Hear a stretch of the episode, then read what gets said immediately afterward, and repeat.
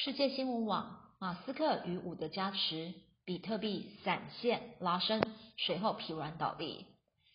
比特币周五瞬间暴涨，只因为狂人马斯克把在 Twitter 账户简介加入标注比特币，加上方舟投资总裁凯撒林伍德说比特币上看七万美元。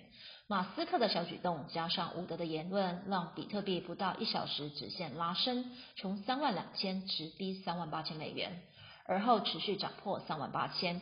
看似颇有再度扣关四万之姿，却崩落回到三万三千上下盘整。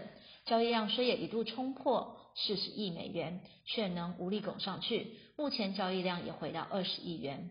很多散户以为比特币就要上去，跟着追高，没想到套在半空中。主要原因跟美股也脱不了关系。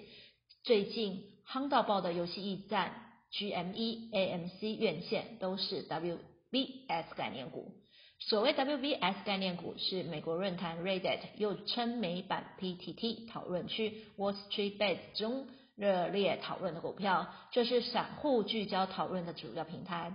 比特币才因着马斯克与伍的言论转过一个区间，散户立即把目光转回 GME、MC，重新在华尔街与机构对决，这场网络占领华尔街。目前看来，散户仍占上风。伍德在最新的报告指出，若标普五百指数愿意将一 percent 的纸现金转为比特币，则比特币报价有机会大增四万美元。若这些企业把十 percent 的现金转入比特币，则报价有望激增四十万美元之多，来到四十三万美元附近。若全球投资机构决定将二点五 percent 到六点五 percent 的资产配置到比特币，报价可能推升二十万至五十万美元。听起来比特币前景无穷。不过别忘了，白发铁娘子财长叶伦被。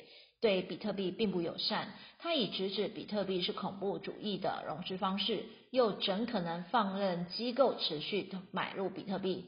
姑且不谈融资与否，钱没有回流股市，也不是传统市场所能接受的事。因此，比特币能不能破四万天花板，就要看伍德与叶伦两边的嚣张。两个女人，两种投资途径，两种价值取向。